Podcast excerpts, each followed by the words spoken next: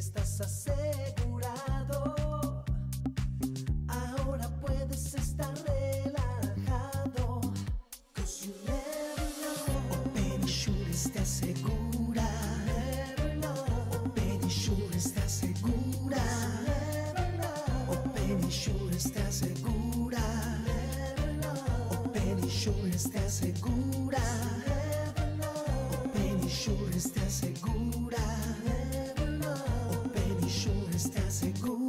Safe everywhere you go.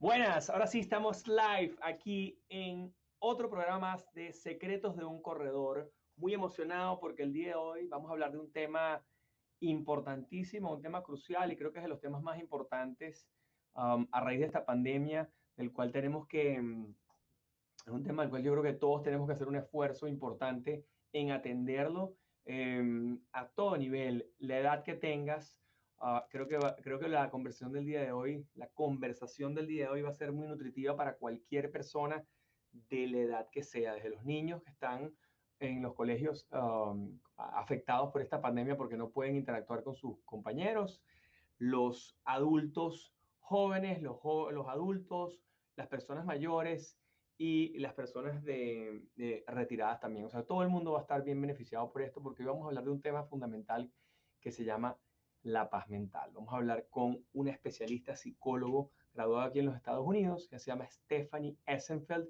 Quiero presentárselas hoy porque ella tiene una trayectoria bien importante en, en el tema, tiene varios años, muchos años atendiendo a personas en su consultorio, dando consulta, pero ya hoy en día consiguió una manera de hacer mayor impacto con la experiencia que tiene. Es una persona muy joven, pero con una grandísima experiencia.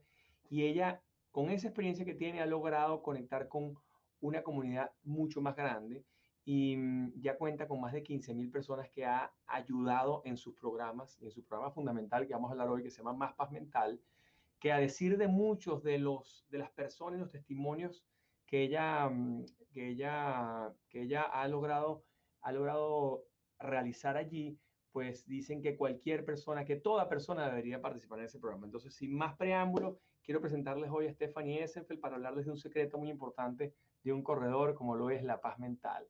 Yo no. Stephanie, qué maravilla, ¿cómo estás? Qué gran Bien. ¿cómo estás? Qué, qué honor esa introducción. Qué bueno conocerte por aquí, por el, por, um, por las redes. Pues bueno, no por las redes, por Zoom, por, por, um, por un programa. Me encanta porque ya nos conocíamos telefónicamente, pero no nos habíamos visto eh, físicamente. Fíjate que ya esto para nosotros es que sí, ya nos conocemos, pues prácticamente. No sabes la cantidad de gente que, que conocí así online y, y ahorita aquí en Miami, que ya la gente se está empezando a ver, los veo en persona por primera vez y pareciera como que sí, como que si la relación siempre fue en persona. O sea, ya, ya como que se hace difícil hasta reconocer a quien sí conozco y a quien no conozco en persona, porque Tal ya cual. como, como que aprendió a relacionarse por aquí ya más cercano, ya, ya no es tan, tanta barrera, ¿no? Tal cual, había un, un concierto, en plena pandemia hubo un concierto, y entonces en el concierto había como 10 o 20 personas, ¿no? Entonces eh, la presentadora le dice, ay, qué bueno que ya nos conocemos por fin, por fin nos conocemos personalmente. Y ambos estábamos, todo el mundo estaba en Zoom.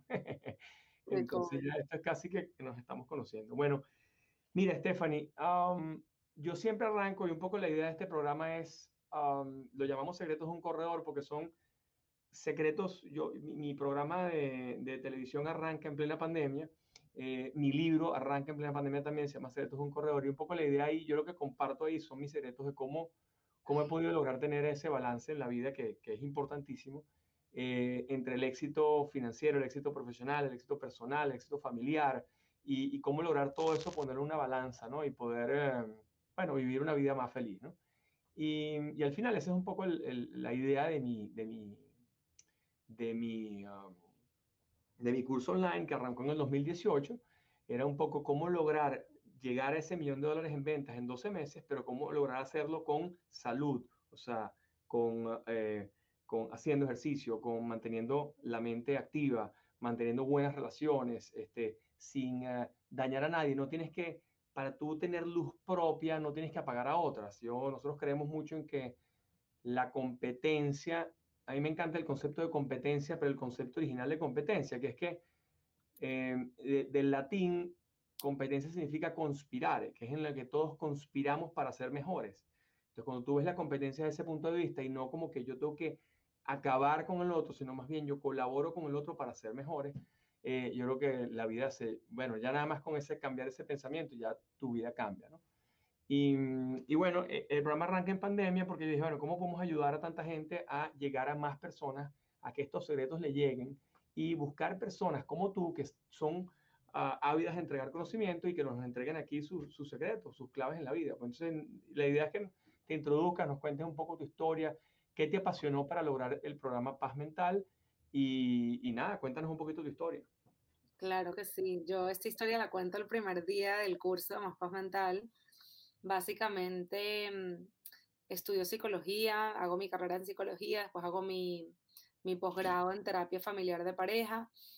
Y mm, a todas estas yo obviamente siempre pensé como que mi propósito en hacer todo esto era siempre como que ayudar a los demás, ayudar a los demás.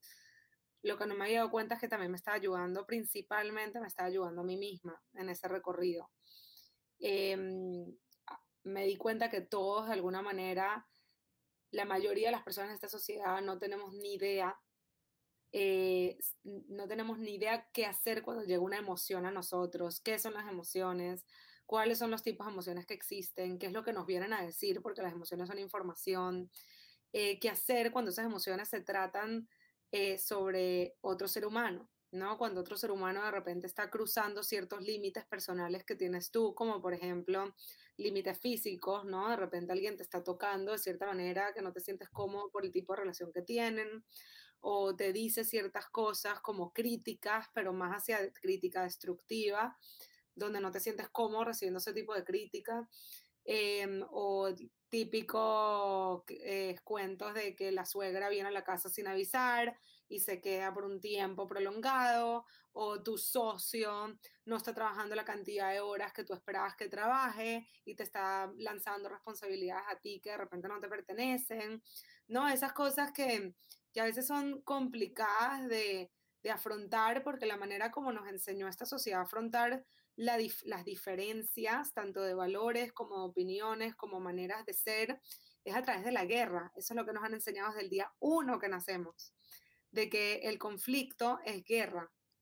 No sabemos diferenciar el conflicto de la guerra. El conflicto puede ser una oportunidad para conocer a la otra persona, para conocer sus límites, para tú conocer tus límites, para entenderse, para respetarse, para buscar soluciones mediante la negociación, ¿no? Puede ser una, una oportunidad para avanzar dentro de una relación y dentro de tu vida, porque cuando tú avanzas en una relación, avanzas también en tu vida.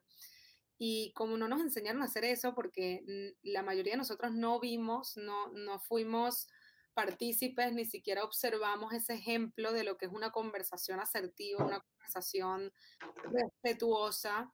Em, cuando se trata de un tema incómodo, lo que vimos fue, lo que vimos fueron tres cosas. Vimos o lo que es la agresividad, que es la guerra, ¿no? La, la, competencia de quién hiere más al otro, eh, y eso ya es una competencia de ego.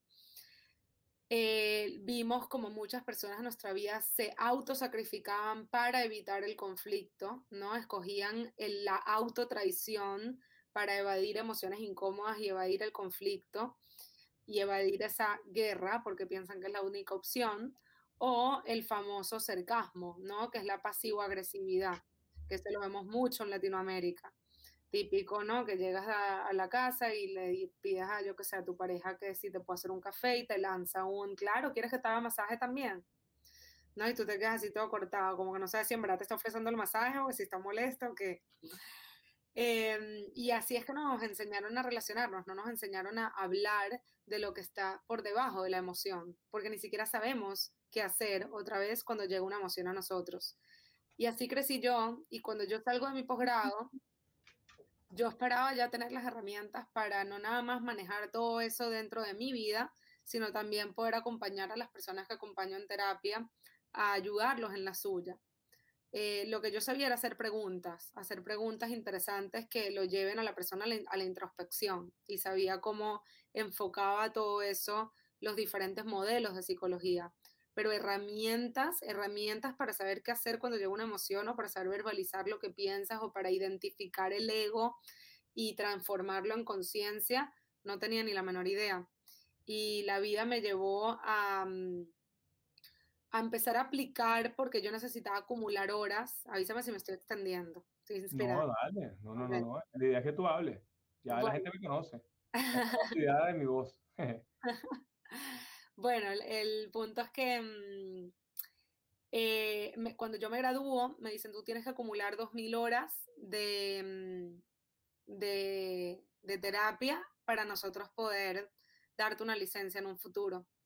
Y entonces yo empiezo a aplicar agencias, que es lo que nos enseñan a hacer cuando tienes que acumular esas horas. Y las agencias, ninguna me acepta porque, porque no tengo licencia. ¿Qué significa agencias? Agencias del gobierno. Ah, ok. Por ejemplo, típico agencia para ayudar a víctimas de abuso doméstico o agencia para ayudar a, mm, a personas luchando con, con adicciones. Pura agencia del gobierno y las agencias no, no, me, no me dan ese trabajo. Y llego a uno de los lugares más codiciados de todos Estados Unidos, que es una práctica privada muy, muy lujosa, muy codiciada, muy reconocida, que se llama The Counseling Group. Y yo digo, bueno, no, no pierdo nada aplicando. Y, y aplico y, mm, y me dicen que no. Me dicen que no, vuelvo a aplicar, me vuelven a decir que no, me muestro en el lugar en un networking event que tenían vuelvo a aplicar y me vuelven a decir que no. Y ya yo estaba por darme por vencida y dije, ¿sabes qué? Les voy a mandar un email em, dejando las puertas abiertas. Y les mando un email muy bonito, echándole muchas flores al lugar, a las personas, y les digo, mira, yo me di cuenta que en ese lugar ustedes cobran de 300 dólares para arriba por la hora. Digo, yo estoy empezando en este mundo eh, y vi que tienen muchas oficinas disponibles. O sea, yo vi cuando yo estuve allá que había muchas oficinas que estaban ocupadas, pero había muchas que ni siquiera estaban usando, son espacios perdidos. Entonces le digo, si en algún momento quieren aceptar a alguien que cobre lo que ustedes quieran, o sea, a mí no me importa en este momento cobrar 25 dólares, 50 dólares, no me importa. Yo lo que quiero es experiencia. Si me quieren dar esa oportunidad y así tienen ustedes también otro tipo de ingreso, porque estando yo ahí les genero ingreso y no pierden ese espacio, me pueden considerar. Estoy aquí si en algún momento es una opción que, que están abiertos. Y les gustó tanto mi mail que a los dos minutos me respondieron para darme una entrevista. Y en ese lugar fue que yo aprendí em, todas las herramientas para, eh, todas las herramientas que yo dicto hoy en día en Más Paz Mental. ¿Qué pasa? Que esas herramientas eh, está todo dentro de un tipo de terapia que se llama eh, la terapia dialéctica, terapia dialéctica conductual, muy nueva, muy nueva. No conozco ningún latinoamericano que se haya formado en Latinoamérica bajo este modelo. Y hay muy pocas personas realmente que lo conocen. Incluso yo, después de años y años estudiando en psicología, nunca había escuchado esto. Terapia dialéctica conductual. Okay. La terapia dialéctica conductual. Y me dicen que la única condición para yo trabajar ahí es que yo tenía que ser la paciente de todos los psicólogos del lugar. Ellos me tenían que entregar estas herramientas y, y, enseñarme a mí aplicarlas a mi vida para ellos poder mandarme pacientes y yo, y yo ayudar a sus pacientes a aplicar esas herramientas en su vida. Y yo dije, ¿por qué no? Obviamente les dije que sí, excelente oportunidad, aparte bueno, terapia gratis, ¿no? y les digo sí, y cuando yo veo el impacto que tiene en mi vida todo esto que yo aprendí, digo, wow, o sea, no puede ser que yo esté aprendiendo esto a esta edad y después de haber pasado toda esta formación. O sea, no puede ser que yo haya pasado por la formación de psicología, de terapia familiar, que te enseñan cómo relacionarte, y ahora es que está aprendiendo estas herramientas que son para mí lo más vital que existe en esta vida, o sea, antes que matemática, antes que nada. Son como los pilares, pues. Los pilares, los pilares de todo, de la paz mental, de las relaciones, de, de, de todo, de, de, cualquier tipo de éxito que tú quieras alcanzar en tu vida. Y ahí, y yo veo que estas herramientas solo están siendo enseñadas a personas con un diagnóstico que se llama borderline. O sea, esta terapia es especializada para personas con este diagnóstico borderline. Es borderline de bipolar disease, borderline de sky. Borderline es el trastorno límite de la personalidad, así se llama.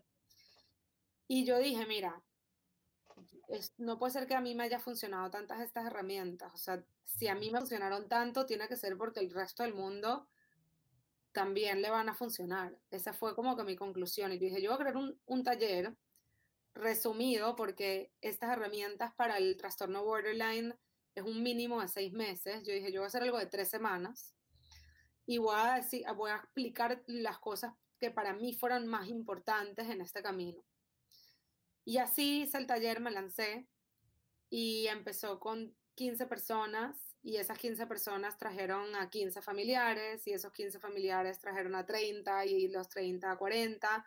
En la pandemia fue cuando hizo boom, no nada más porque todo el mundo necesitaba estas herramientas para manejarse y ayudarse, sino también porque al no tener el límite de, espacio físico, eh, the sky is the limit, ¿no? El cielo es el límite. Claro, claro, claro, claro. En este momento estoy acompañando a casi 500 personas Em, hoy fue la última sesión y, y, las historias que yo escucho de las personas que toman este curso es, es impresionante. O sea, e, el, el, cambio de vida, el cambio de relación, el cambio de conciencia, el cambio de manera en comunicarse, eh, hace que literalmente esto sea un antes y un después, como lo fue en mi vida. Sí, esa es la historia.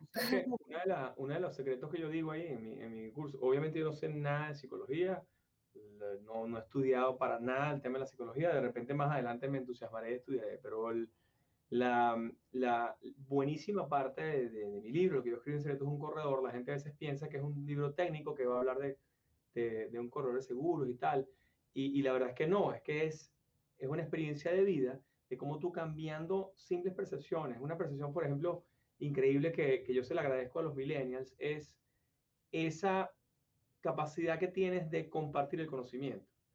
¿Qué pasaba hace 25 años cuando yo empecé? Los corredores de seguros guardaban la información, guardaban las, las claves o, o, los, sus secretos, los guardaban y los tenían así. Y, y, y, prácticamente los patentaban y no se los soltaban a nadie. Mi papá me lo soltó a mí porque, bueno, porque era su hijo y eso era la tercera generación. Y si no me lo soltaba, pues la compañía no iba a crecer y probablemente iba a quebrar. Y mi abuelo lo hizo con mi padre igual, pero, el, pero entre los competidores jamás se soltaban nada. Y, y yo de repente un día, hace, no sé, 15 años, vi unos, unos muchachos, unos chamos, que hacen un tremendo experimento y lo primero que hacen es no patentarlo. Yo no, no yo creo que todo el mundo que se lo copien y que lo hagan mejor que nadie. Y la realidad es así. Entonces, hoy en día ese, ese producto está en todo el planeta. los, los famosos, estos famosos eh, whey protein shakes. Esos unos carajitos nos que lo hicieron hace 15 años y abrieron eso para todo el mundo, inclusive la NASA tiene día esa fórmula, se llama Soylent, la compañía. Lo primero que hicieron no lo vamos a patentar, queremos que todo el mundo se copie para que alguien lo haga mejor que nosotros. Y como tú piensas así, empiezas a entregar conocimiento y entregas tus secretos a los demás, ayudas a cantidad de gente, eh, eh, es la verdad que eso, y te cambia la vida, porque estás todo el tiempo, si no, estás todo el tiempo en una guerra. Ah, se copiaron de mis fórmulas, se copiaron de, mi, de mis cosas, entonces, claro, por eso me ganaron el negocio. No, te ganaron el negocio porque no has sabido trascender y entender que, que las fórmulas, hoy en día con Google, las fórmulas no son de nadie, o sea, la información es prácticamente pública, la información está ahí, el no está ahí. Lo que sí hace falta es ese know-how. Y, y, oye, qué bueno que, que, esta gente te, te contrató y, y, finalmente pudiste hacer esa cantidad de horas allí. Y ahora, ¿cómo saltas, aparte de que hiciste esas sesiones de, de esas terapias con estos ocho individuos, o diez o doce individuos que te hicieron terapia a ti, pasaste un tiempo dando consulta, ¿correcto? Esas dos mil horas las lograste hacer. Esas dos mil horas las logré hacer. Yo, mm, yo completé absolutamente todo, todo lo que yo necesitaba Em, para lograr tener la licencia. Okay. Y, mm, y, fíjate que llevo un año, más de un año, como dos años, con todo eso se ha guardado sin mandárselo al board. o oh, sea, yo todavía no tengo mi licencia. Y yo no tengo mi licencia porque yo difiero mucho con reglas del board. Difiero muchísimo con maneras de operar del board que no me permitirían, por ejemplo, hacer lo que hago yo hoy en día. O sea, yo creo que hay como muchos, muchas cosas que el board no te permite hacer como terapeuta, muchos límites. Em, y eso es lo que me ha hecho a mí como que seguir evaluando si sí o si no. Ahora me quedan dos años más porque te dan cinco años para pensarlo. Ya después te quitan la posibilidad de convertirte en licenciada. Pero es algo que, em, que estoy evaluando porque no sé si es el camino que quiero. Em, de todas maneras, o sea, no me arrepiento de nada porque fue esa experiencia que me llevó a entender absolutamente todo lo que hoy en día entiendo y mi propósito. O sea, mi propósito es ese. Mi propósito hoy en día ni siquiera es dar terapia. O sea, yo tenía 25 pacientes a la semana a principios de pandemia y elegí quedarme con tres, eh, no aceptar más pacientes y expandir lo que es más paz mental y crear más paz mental número dos que ya sería el siguiente nivel. O sea, mi, mi propósito hoy en día se convirtió en compartir estas herramientas que siento que es lo, lo más vital en esta vida. O sea, y, y, en verdad te cambia la vida. Y para mí no hay nada que me emocione más en esta vida que, que escuchar las historias de transformación que hay del otro lado de la pantalla. El testimonio, pues, es, increíble los testimonios que yo vi en la página web, son impresionantes. Sí. Y cuando tú dices que tu, tu estudio fue, obviamente, la parte matrimonial, las relaciones interpersonales, relaciones de pareja, eh, tú hiciste también el tema de mindfulness, hiciste um, todo el tema de, de, ¿cómo se llama? Terapia de pareja y terapia de niños, o sea, estuviste como, como en varias áreas, ¿no? En tu carrera. Sí, yo cuando, mm, cuando hice todos estos, esta, cuando pasé por todas estas experiencias, yo, yo no sabía qué quería, yo no sabía qué me interesaba, no sabía cuál era como que esa área en la que yo me quería especializar, solo sabía que me interesaba mucho todo el tema de las relaciones, o sea, era algo que me generaba mucha curiosidad, porque, mm, porque veía, veía mucho conflicto, ¿no? creo que todos lo vemos, sea en el trabajo, sea en la casa, o sea en el colegio, no, no importa, o sea, de alguna manera todos hemos presenciado conflictos o lo hemos vivido en carne propia. Y a mí me generaba mucha curiosidad cómo se evita el conflicto, cómo se transita el conflicto, qué haces si una vez ya escaló el conflicto para reparar en un futuro, para sacarte ese resentimiento que tienes por dentro, ¿no? Como que todo eso me generaba mucha, mucha curiosidad. Entonces, para poder llegar ahí, para, eh, sí tuve que pasar por ver a niños, ver a adultos, ver a parejas, ver a todo tipo de pacientes eh, para yo poder ver qué era lo que más se alineaba con mi propósito y lo que a mí me gustaba hacer, ¿no? Y el tipo de personas que me gustaba acompañar. O sea que siempre ha, ha habido, siempre ha habido un dicho eh, que, bueno, que puede ir a los dos lados, ¿no? Detrás de un gran hombre siempre una gran mujer, o detrás de una gran mujer siempre un gran hombre, ¿no? Y, mm, y yo sí creo que en, en, el tema de las relaciones, yo, yo soy muy, yo soy gran seguidor de Stephen Covey, que él tiene una metodología que se llama los siete hábitos de la gente altamente efectiva. Y, y bueno, él se pone los zapatos de la gente, entonces habla de empatía, sin decir empatía, porque en esa época no hablaban de empatía, pero hablaba de ponerte, eh, hacer primero lo primero, ponerte los zapatos del otro. Eh, bueno, la metodología es muy buena y, y, y, yo lo aplico de hace por lo menos 20 años, 20 y pico de años, que, que, que fue cuando hice mi primer curso. Eh, y después con Tony Robbins, que he ido yendo a muchos eventos, muchos eventos, cada vez me doy cuenta más que esa, esa manera de, de, de disfrutar el camino, porque todos, o bueno, mucha, buena parte de la gente está todo el tiempo pensando, bueno, cuando tenga tantos millones de dólares, cuando haga tanto, eh, pero ¿qué pasa si en el camino disfrutas? No nada más el llegar a la meta. Yo creo que cuando llega al, yo he ido al Roraima, he ido al pico, al, al pico Bolívar, al Humboldt, eh, disfruta la ruta completa, ¿no? Volteate, ve el paisaje y, y, y gózate la, el, la excursión completa, no nada más pensar es que cuando llegue ahí, porque si estás todo el tiempo pensando cuando llegue ahí, vas a vivir una vida miserable, ¿no? Estás todo el tiempo en un estrés, una carrera de ratas, como lo llaman, como lo llaman aquí los americanos, que la gente vive una carrera de ratas como, como en The Matrix, ¿no? Que estás todo el tiempo haciendo lo mismo para algún día cuando tenga plata. Entonces, no, si me gano el loto, y resulta que no se dan cuenta que el que se gana el loto, creo que el 93% de las personas que se ganan el loto pierden todo y todo lo que tenían antes y lo que ganaron en menos de cinco años. y se convierten en alcohólicos, drogadictos, una cantidad de, de problemas. Entonces, el, tema no es el dinero, sino es el, el, el agradecimiento, como a partir como del agradecimiento, ¿no? El agradecimiento de que estamos vivos y dar las gracias. Yo no entendía eso. Yo de joven todo el tiempo mi mamá me decía, gracias, dale gracias a Dios. Y hoy en día yo le doy gracias a Dios todo el tiempo, a todo, y le digo a mis hijos también, dale gracias a Dios. Pero yo no lo entendía, el concepto no lo entendía mucho hasta que dije, ya va, hay que darle gracias a Dios que puedes respirar, que tienes dos manos, que tienes dos pies, que caminas, que corres, porque hay muchos que no pueden correr, que no pueden caminar, que no tienen brazos, no tienen piernas, y ahí están, y están haciendo cosas increíbles. Y, y quizás tú que te quejas todo el día de una vida de, de queja y, no haces lo que quieres lograr porque estás todo el tiempo en esa queja. En vez de darle gracias que tienes todo lo que tienes y que nada más puedas respirar completo hoy, ya eres una persona bendecida, ¿no? Entonces el partimiento creo que es, clave. Y mm, yo tengo para, para comentarte sobre eso, un, mi mentor es Michael Melamed. Y, mm, Qué grande, Michael, es lo máximo. Se me quedó una frase que él me dijo. Eh, esta cuarentena le estaba hablando sobre un problema que tenía en el negocio. Em, y me dice, ¿qué pasaría si te enamoraras del problema?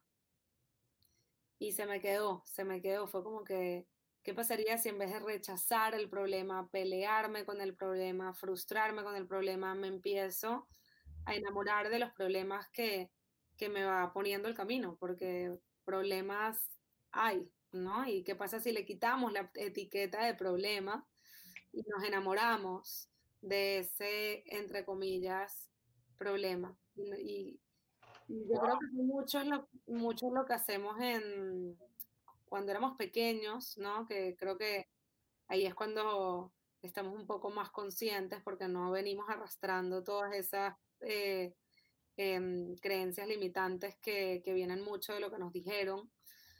¿Qué, ¿Qué pasaba cuando jugábamos Nintendo? ¿no? ¿Por qué eliges jugar Nintendo? en el Nintendo, cuando tú estás ahí, yo, cuando yo era pequeña yo jugaba con Mario, tú jugarás con otros porque eres otra generación. Em, no, pero jugaba Nintendo también, jugaba Mario también.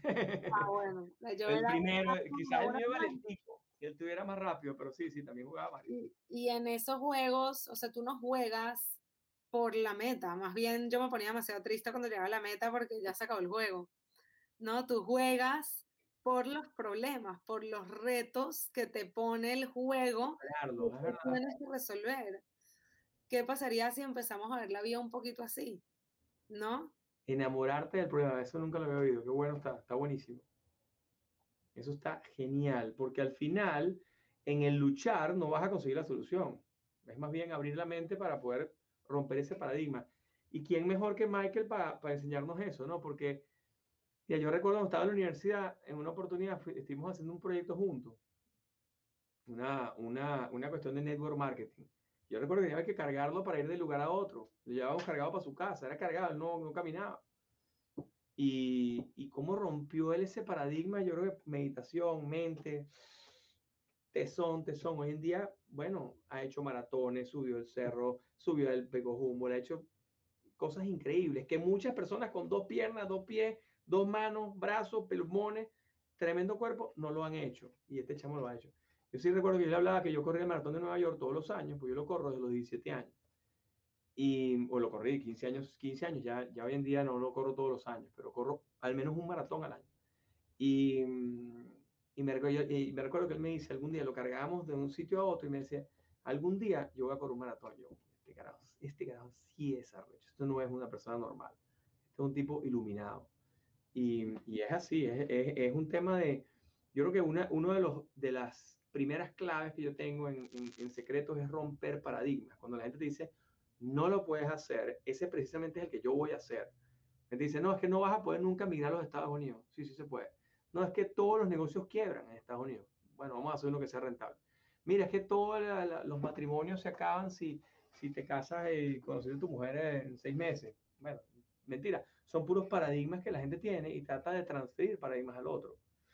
Este, ahora, háblame un poco de este tema. Fíjate tú, yo, yo estuve escuchando una, una, yo estoy muy, muy, muy, muy metido con el tema de, eh, de la salud mental y de la paz mental y de tratar de entregar la mayor calidad de, de, de, paz a la gente, porque yo creo que la pandemia va a afectar de manera importante, está afectando y va a afectar de manera muy importante a todo el mundo. Y hoy en día en Florida ya, ya hemos salido de la pandemia, estamos saliendo bastante mucho más rápido que los demás países y que los demás estados de Estados Unidos de la pandemia, pero Latinoamérica todavía está muy cerrada. Y hay un concepto que me encantó viendo una, una serie de que sale el hijo del, del príncipe Carlos.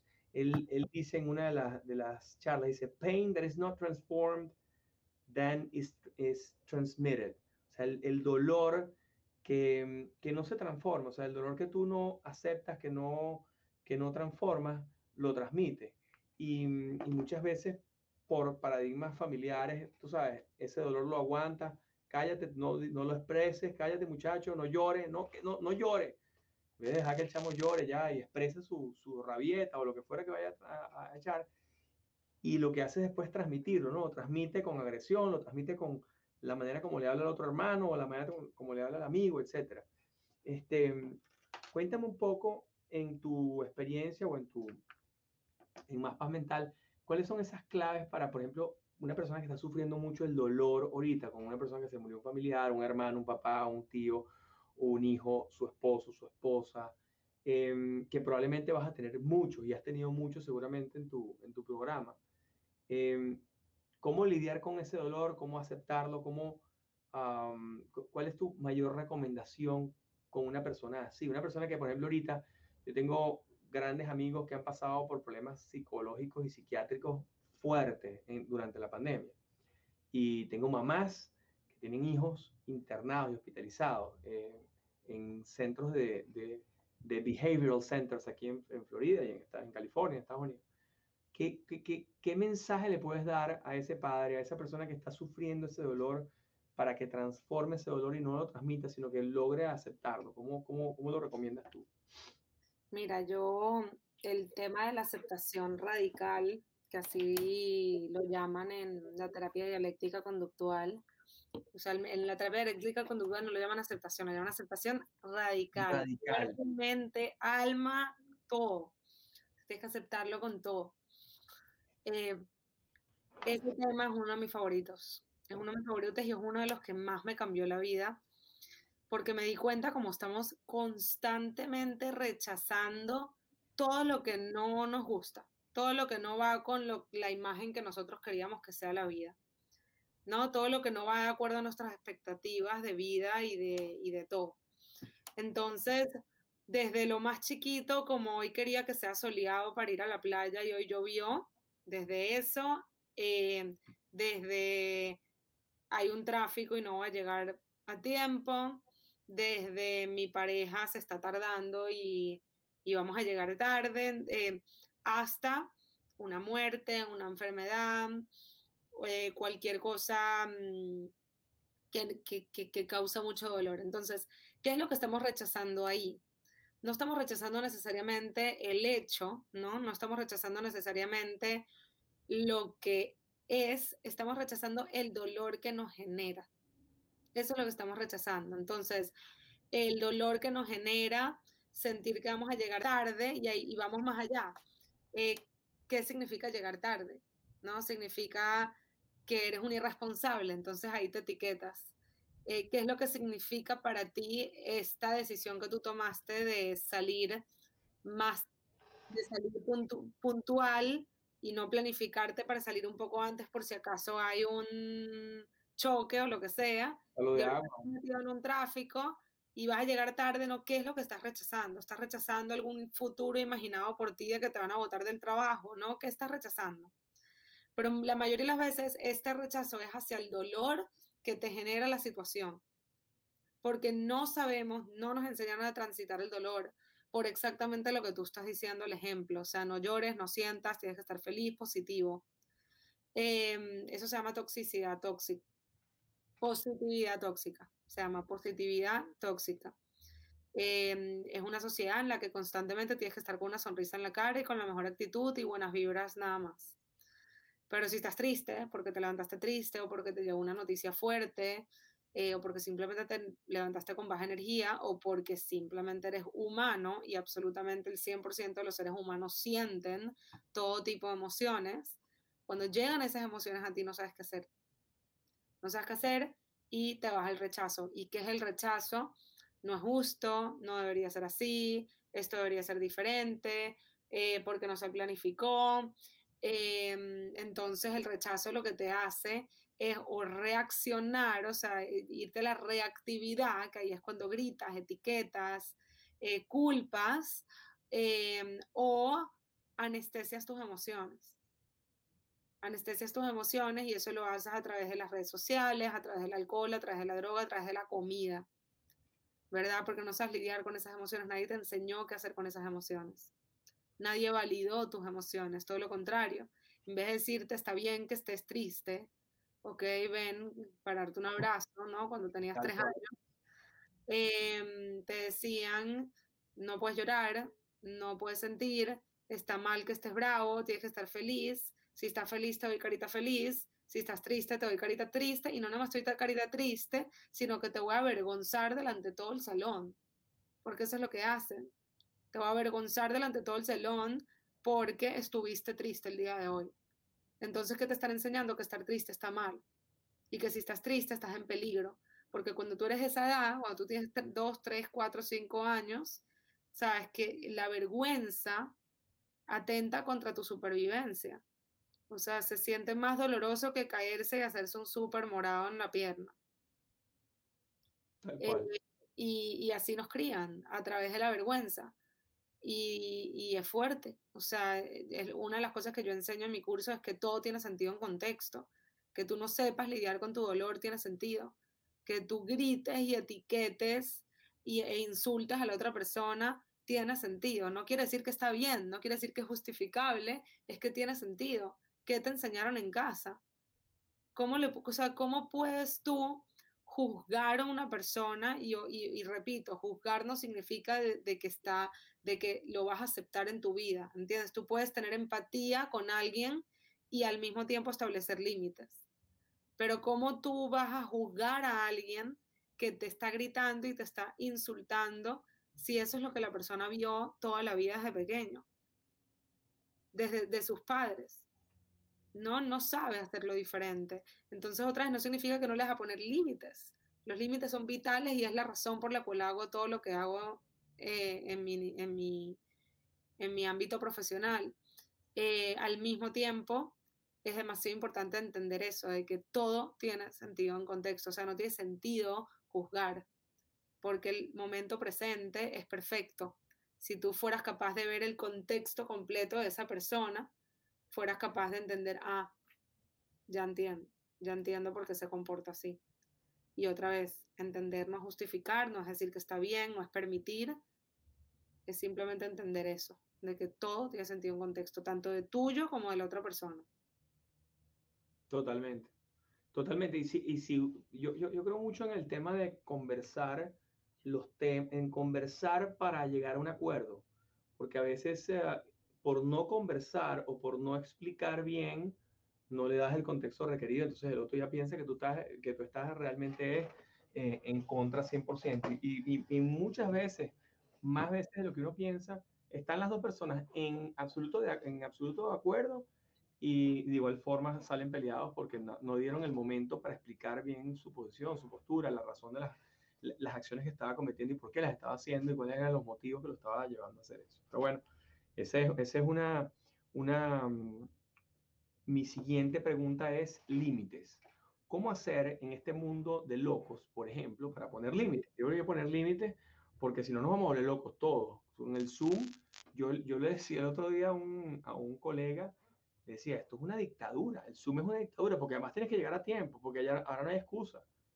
Si estás en tu oficina, no puedes llegar, no, no puedes llegar tarde porque ya no hay tráfico, no hay no hay motivos por los cuales llegar tarde a una, a una sesión de Zoom. Entonces la gente me está ya... regañando, Juanca me está regañando. No, no, no, para nada. Te digo, eso es lo que la gente piensa detrás. Ya va, espérate un y, y no tengo para el baño y no puedo comer, o sea, no hay almuerzo. Entonces, hoy en día, los equipos de trabajo, no sé si te pasa a ti, pero a mí me pasa, es una dictadura. El tema del Zoom es una dictadura. O sea, te ponen sesiones de 7 a 8 y uno mismo, uno antes ponía una sesión de 7 a 8, tú llegabas al sitio, llegabas a las, no sé, 6.50, 6.55, te reunías, de repente pasaban 10 minutos y estabas era conversando de cualquier otra cosa, estabas en la reunión presencial y terminabas a las 7 y media. Ya, y te ibas para tu otra reunión y, ponías la otra reunión a las, a las 9 para dar espacio.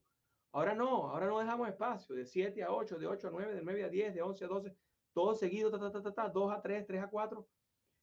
Pana, y entonces no hay espacio. Y yo le digo, yo le digo a la dictadura, entonces, ¿cómo poner límites? Yo creo que eso es una tarea de ahora, un secreto ahora que nos va a dejar tú. ¿Cómo poner límites para, no, para esas relaciones de ahora que son de Zoom, pero que siguen siendo relaciones y que siguen siendo reuniones que tienen que cumplir?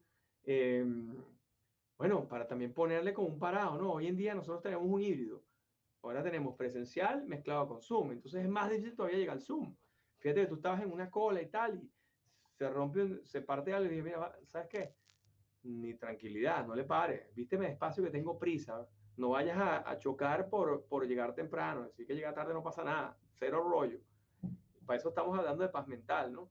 Eh, pero sí yo creo que en el tema de poner límites y poner límites a las parejas, poner límites a eso, esos comentarios que tú dijiste, esos comentaritos de que de como ponzoñosos, que yo creo que hay que darles un parado de inmediato, ¿no, ¿no crees tú? A eso te refieres tú con los límites, ¿no? Mira, los límites, o sea, los límites hay para hablar infinito, porque límites hay contigo, o sea, el límite más importante es contigo, porque... Mm, Autoexigirse demasiado. Auto o sea, una autofederación. Es más importante porque hay una razón por la cual nos cuesta establecer límites y no nos cuesta a todos, a la mayoría, que la, mayoría de las personas en este mundo tienen problemas con límites, sea porque los ponen desde, la, desde el control, que eso ya no es límite, eso ya es amenaza y control y poder, o, em, o el límite, el tipo de persona que no sabe establecer límite y permite absolutamente todo en su vida. La realidad, la realidad es que el límite, cuando tú no sabes decir lo que piensas, decir que sí, decir que no, decir cómo, decir, sabes que yo en este momento necesito un break, no necesito una pausa. Eh, el límite, yo hablo mucho de límites con los demás y yo lo explico todo así en el curso, pero la realidad, y eso te, lo terminas entendiendo al final del curso, es que el límite más importante es el límite con tu, con tu niño interior. ¿Por qué? Porque ¿por qué te cuesta tanto decir que no? Porque ese niño interior que tienes tú, que todos tenemos un niño interior. Y hace todo. Ese niño le da miedo el rechazo, le da miedo la desaprobación, le da miedo las conversaciones incómodas eh, por las emociones que se generan de ansiedad, ¿no? Que tiene que ver con un detonante emocional que tiene que ver con la niñez, ¿no? ¿Qué pasaba cuando tu mamá o cuando tu papá se molestaban contigo? cuando tú les decías que no. Te quitaban el habla, que eso ya de por sí es súper fuerte para un niño. Te etiquetaban, te castigaban, eh, te amenazaban de que no tienen allá el colegio, no tienen nada de comer. O sea, ¿qué, pasaba en ese momento? Entonces, es, esas heridas del pasado no nos damos cuenta porque no es consciente, pero están ahí. Están ahí. Y cada vez que te enfrentas a ese posible, a tener que decir que no, ante una persona que de repente es una persona de autoridad, ¿no? Una persona importante, una persona em, que, que tiene como esa, que, que, refleja más o menos lo que significa tu mamá y tu mamá y tu papá para ti, o ese cuidador, no necesariamente tu mamá y tu papá, te, te entra ese miedo que, que, que, que tú tuviste de pequeño te entra ese miedo y utilizas los mismos mecanismos de defensa que se crearon en ese momento para sobrevivir, que es autosacrificarte. ¿No? Entonces, para no perder el cliente y no perder ingresos, hago lo que me pide el cliente. ¿Cuántos me ha pasado de que el cliente me, te pide mucho más de lo que el contrato dice o te escribe a la hora que le dé la gana pedirte las cosas para allá y tú todo, sí, sí, sí, sí, sí, sí, sí, ¿por qué? ¿Por qué? ¿Quién te dijo a ti que tú tenías que decirle que sí a todo? Sí. Obviamente, mientras más le dices que sí, más te pide. porque Hace rato lo entendí, ¿viste? Y lo entendí y se los digo a mis agentes también. Hay clientes que hay que tener y hay clientes que no tienes que tener. Porque a veces uno piensa que uno puede, puede ser monita de oro y le, cae bien, le va a caer bien a todo el mundo. Y no es así. Hay gente que no le va a caer bien, pues ya está. Claro, es que vivimos una sociedad que te dicen, a mí, no sé si te lo han dicho, pero a mí me entrenaron. Es más, la primera pregunta que me hicieron en la primera entrevista eh, fue una pregunta, me hace toda una, me dice toda una situación y me dice, ¿quién tiene la razón? Y yo agarro y le digo, em, la secretaria, en una situación entre la secretaria, y me dice, no, el cliente. El cliente siempre tiene la razón. tremenda torta. Siempre tiene la razón, siempre tiene la razón, no importa lo que te diga. Entonces, ah, si el cliente siempre tiene la razón y dice que yo le tengo que contestar el teléfono a las 11 de la noche, me fregué. Entonces hay muchas creencias limitantes en el mundo que hay que empezar a evaluar. Totalmente. Totalmente. Mira, yo tengo dos ejemplos interesantes. Fíjate, yo cuando era chamo hice un essay, hice un ensayo de los, lo que llamaban, en, en aquella época le llamaban The Troubles in Northern Ireland, que eran los problemas que tenía Northern Ireland con Inglaterra por el tema religioso y bueno, por el tema del espacio físico allá y todas las manifestaciones, muertos, todas las semanas habían bombas y tal. Cuando yo estaba, yo donde hice mi pasantía en Londres de seguro, eh, varias veces estabas en el underground, en el tren, en el metro y, había una bomba y tenías que salir. Bueno, en 95 explotó una bomba enfrente al Lloyds de Londres, muy cerca de la, de la oficina grande. Entonces estabas todo el tiempo como en, en, ese problema, ¿no?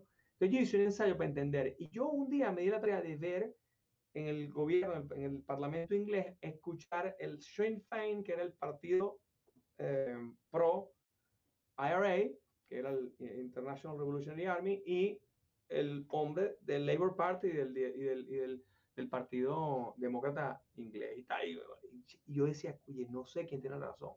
Me costaba muchísimo. Yo sabía que los malos eran los del IRA, porque, bueno, porque lo sabes, porque son los que ponían las bombas, pero, pero en argumento era dificilísimo. Dificilísimo eh, para mí entender quién tenía la razón, porque siempre alguien había que decirle que tenía la razón.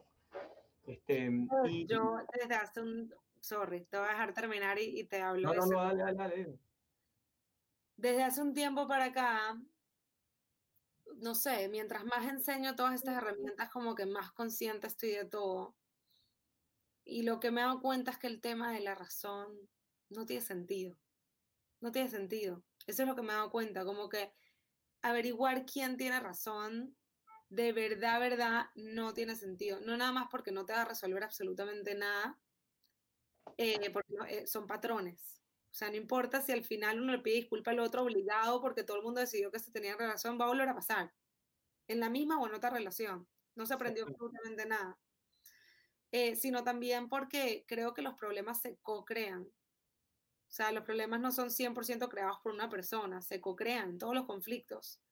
Traten de fijarse, o sea, obviamente hay una raíz, pero todo, todo, la, todo el problema se co-crea. Las dos personas o las tres personas, las personas involucradas, todos tienen algún tipo de responsabilidad ahí.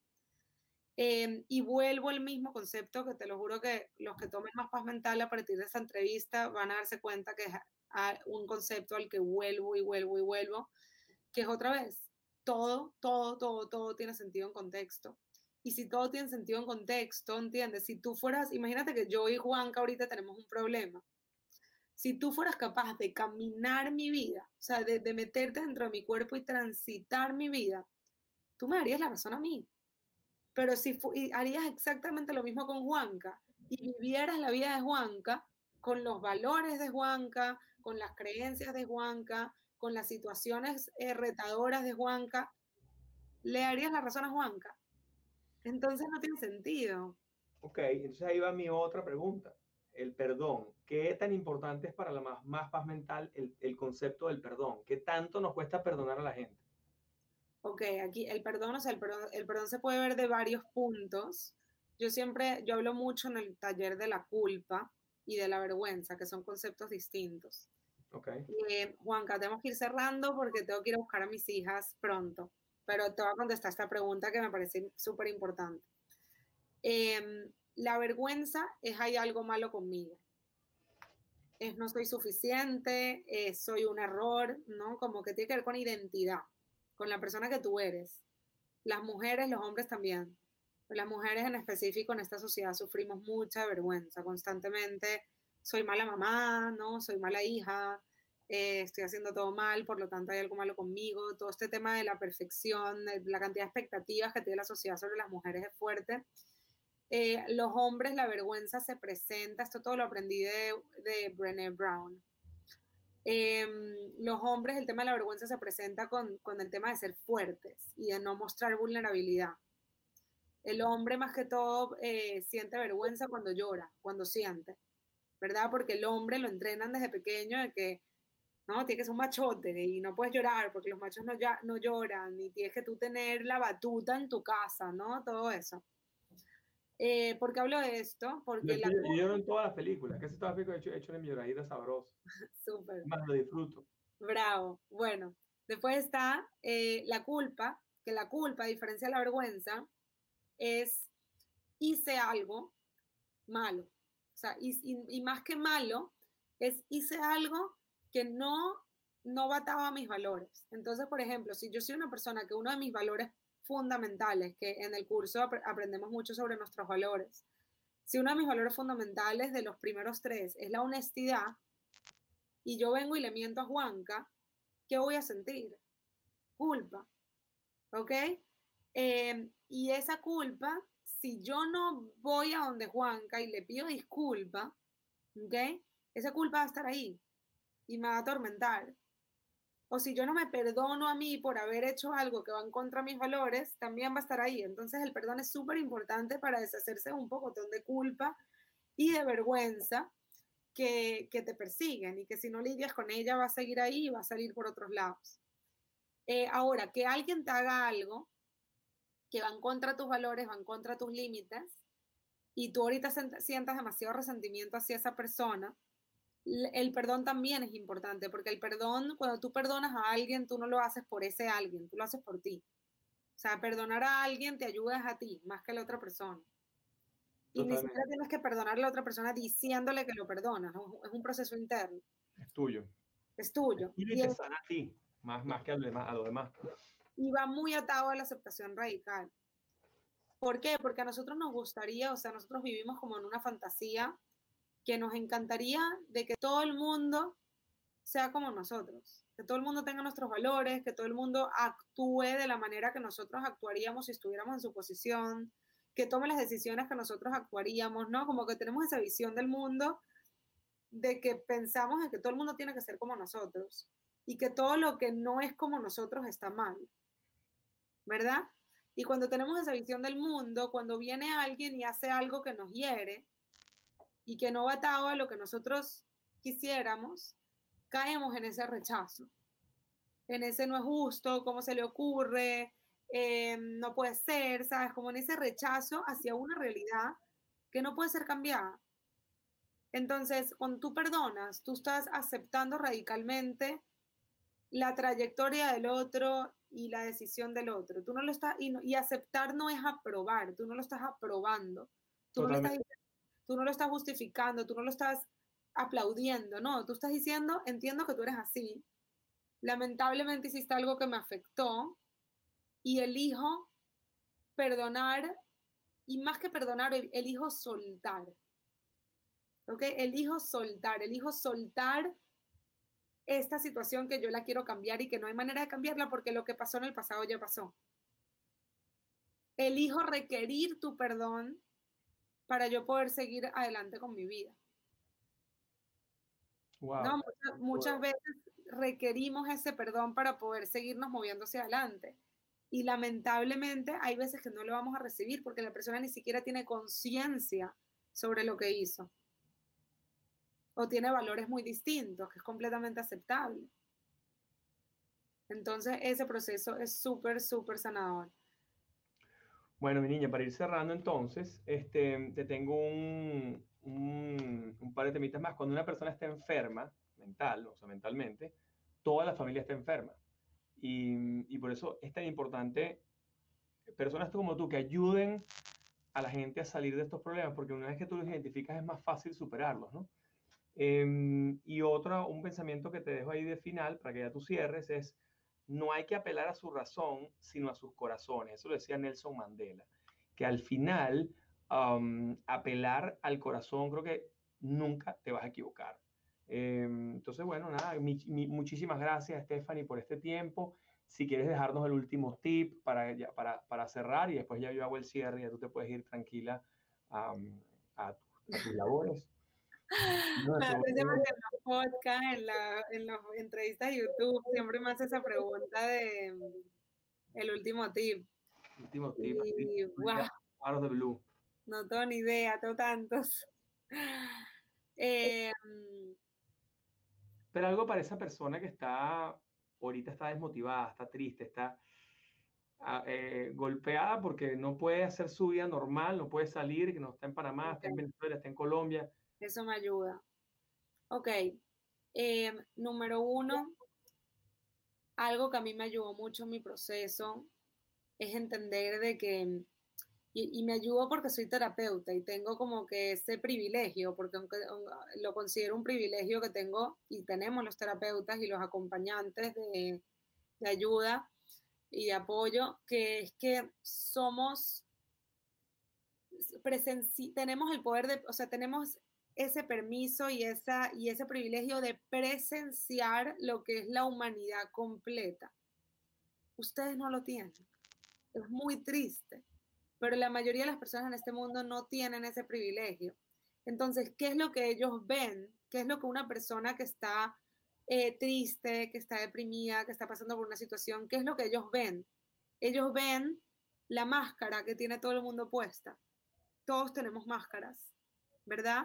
Entonces, ellos cuando van a la calle, cuando hablan con otro ser querido, eh, a nadie nos enseñaron a ser, a ser vulnerables, a hablar desde la transparencia, no todos nos enseñaron a hablar de lo que está bien. ¿Cómo estás? Bien. Ah, cuéntame qué hay bien en tu vida, te voy a contar todo lo que hay bien en mi vida. Nadie nos enseñó a hablar de las cosas que, que, no están como queríamos que estén, que nos duelen. Entonces, cuando a ti te duele algo, nos pasa mucho que nos comparamos con la versión eh, filtrada del resto del mundo. No nos comparamos con la, con la versión real de, de las personas del mundo. Entonces, cuando cuando no tenemos ese privilegio, nos sentimos muy solos. Y no hay nada más fuerte para un ser humano que sentirse solo en su experiencia. Y por eso es que una de las experiencias más sanadoras que hay son los grupos de apoyo. Eh, porque empiezas a darte cuenta de que estamos todos en lo mismo. Sí, las experiencias de cada uno es diferente. Eh, al mismo tiempo, todos, todos, todos experimentamos dolor, todos tenemos heridas, todos tenemos Em, un ego, todos tenemos falta de herramientas, ¿no? Todos cometemos errores. Em, entender eso eh, es, algo que, a mí me abrió mucho mi mirada y que me permitió ser más real porque ya no, no, no me daba vergüenza porque entendí que no hay nada más humano que todo lo que yo había pasado o estaba pasando. Y entender de que no necesitas pasos grandes para llegar a sanar o para llegar a, a sentir bienestar. Con que te pares de la cama ya es suficiente para tú aplaudirte el hecho de que hayas decidido pararte de la cama hoy. Eh, ir, cepillarte los dientes, ponerte tu flujo, llamar a un ser querido, agendar tu cita de terapia, o sea, pasitos chiquitos eh, y chiquito es significante, ¿no? Eh, muchas veces pensamos que chiquito es insignificante, pero no hay pasos chiquitos que yo he tomado que han sido los más significantes de mi vida, como mandarles email a la persona que me abrió las puertas para, para, para trabajar en este lugar. Eso ha sido uno de los pasos más chiquitos que yo he tomado. Me demoró un minuto escribir ese email y mandarlo y ha sido los pasos más, más significantes. Entonces empieza a aplaudir esos pasitos chiquitos, esas elecciones chiquitas que son súper significantes y que requieren de mucha valentía de tu parte.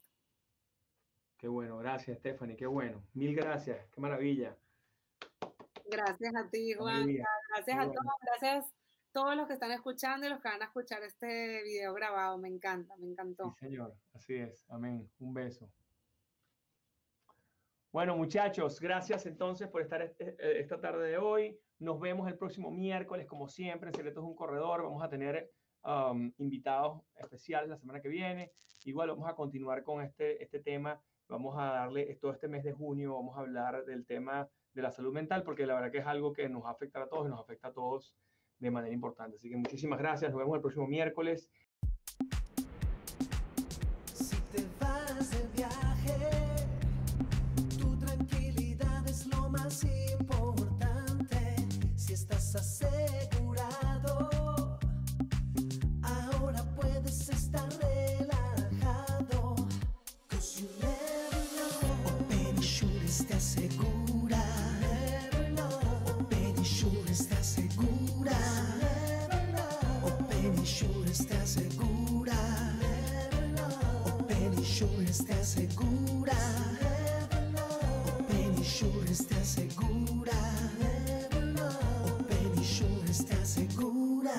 everywhere you go.